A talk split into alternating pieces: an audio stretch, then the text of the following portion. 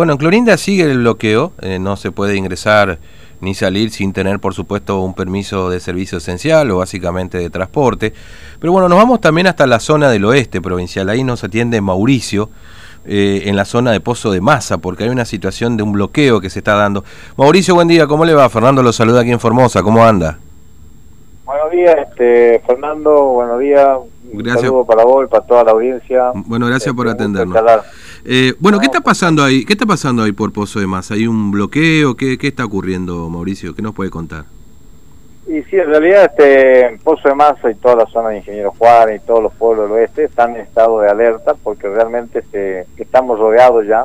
Mm. Del otro lado del Paraguay está el, COVID, el lado de Tartagal de Salta también, de la zona Orán, y también para el lado del Chaco también está ya este, el COVID. Así que la gente acá tenemos un estado de no digo una tensa calma, pero un estado de alerta y preocupación, así que la gente está como viviendo en su casa y en la casa grande que sería la comunidad, mm. tanto indígena como criolla. Así que la verdad que hay una toma de conciencia muy importante y están en un estado de, alerta este, muy importante. Sí, usted me dice que es eh, Pozo de Masa, Ingeniero Juárez, bueno, las, las comunidades quizás más cercanas de ese lado con Salta y con Tartagal, ¿no es cierto? Claro, sí, o sea, estamos rodeados. O sea, parece que geográficamente en línea recta, Tartagal de acá, de donde estamos nosotros, estaría más o menos en 100 kilómetros. Claro. O sea, en línea recta, ¿no? Mm. Si da la vuelta son 300 kilómetros. Sí, sí, sí. Sí, pero hay un ida y vuelta, digamos, ¿no? Es decir, normalmente la gente va y viene a ese lugar, ¿no es cierto? Sí, eh, iba y venía. Ahora ya no. Ahora hay controles, controles sanitarios, control de policía.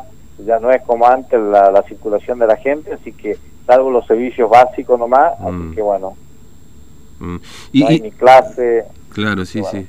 antes había clase, ¿no? ¿Volvieron a las clases ahí y pararon ahora? Depende, por eso cada comunidad toma, digamos, su, forma y van mm. tratando de mantener, ten en cuenta que no hay internet, de mantener vigente el tema del servicio nutricional y también mantener el tema de la, de la educación. Pero la verdad que la gente ha tomado bastante conciencia y, y está bastante... este preocupado por el tema del COVID. Mm. Eh, y, a partir de cuándo empezaron con esto, Mauricio? Es decir, estos días empezaron con, con esta decisión de, bloquear, digamos, los accesos. Sí. es una decisión, digamos, que se viene haciendo ya de que empezó la pandemia. Lo que pasa es que cuando ya se te va arrimando, se ah. está acercando el, el, bicho, entonces la gente toma más conciencia y este y está, digamos, como en una casa grande, cada comunidad. Por ejemplo, antes llegaba un vehículo y mm. todos iban a, rodearse y tocar el vehículo al, comerciante, todo. Ahora ya hay un distanciamiento, ya no hay tanto con la gente de afuera, no hay mm. tanto, este digamos, roce este, físico y se está teniendo más precaución. Claro, claro, entiendo. Y, y en las comunidades este, originarias, digamos, ahí es la propia comunidad la que hace el bloqueo o colabora la policía, digamos, en las comunidades también. cada comunidad ah. tiene, digamos, su está todo porque hubo también inundación, entonces cada comunidad tiene su dirigente, su cacique y tiene su este, agente sanitario. Ah, entonces está haciendo un trabajo interesante con el docente, el agente sanitario, la parte del gobierno. La verdad que este se siente bastante acompañado para que no falte mercadería, para que no falte agua y, y así, digamos, tenga el servicio de luz, a donde llega la luz. Mm. La verdad que este nos conocemos todos, entre todos, así que se puede, digamos, tener una, convivencia pacífica. Y cuando viene alguien que es de otro lado, directamente este, se lo trata con cierto distanciamiento y a ver qué es, qué, qué pasa o... Claro.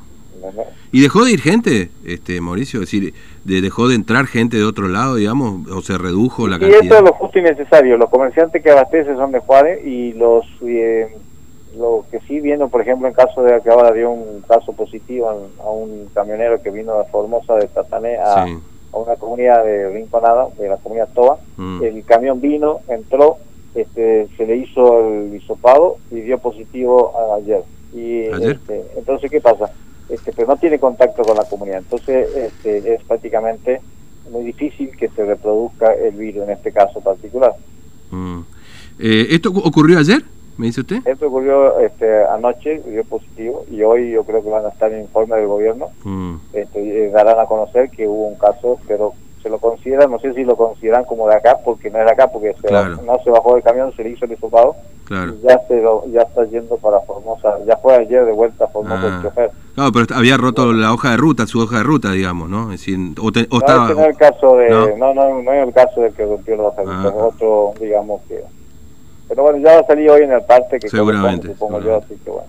Lo que sí lo que te quiero decir, no solamente estamos preocupados acá también, este, o están en estado de alerta que hay que mejorar porque viene ya la época de los resfríos, viene la época del dengue, o sea, hay otras otras otras cosas que están pasando y hay que estar lo que sí también en un principio por ahí mucha gente se quería somatizar, quería como mm. está preocupado, tiene una tos y todos estaban viste muy, muy alerta, así que la gente sanitaria y la gente de salud tuvieron que estar muy, muy cerca de la gente para que no se haga como una psicosis de que realmente ya viene todo eso, todo un efecto en cadena, así que los dirigentes, las, este, los pastores, tratar de ver y está como muy contenida la cosa, pero en un momento fue medio sensible porque todo ya como que se sintomatizaba, no en este caso, en otro caso, en forma comunitaria. Y bueno, este, ahora se, calmó bastante la cosa y hay que está bastante acompañando todo el, tema de salud, claro, de salud y la gente de seguridad. Y la gente cuando sale usa el barbijo, digamos, hay, hay esa conciencia, este, ese compromiso. Sí, fuera de la comunidad cuando están en, los pueblos, sí,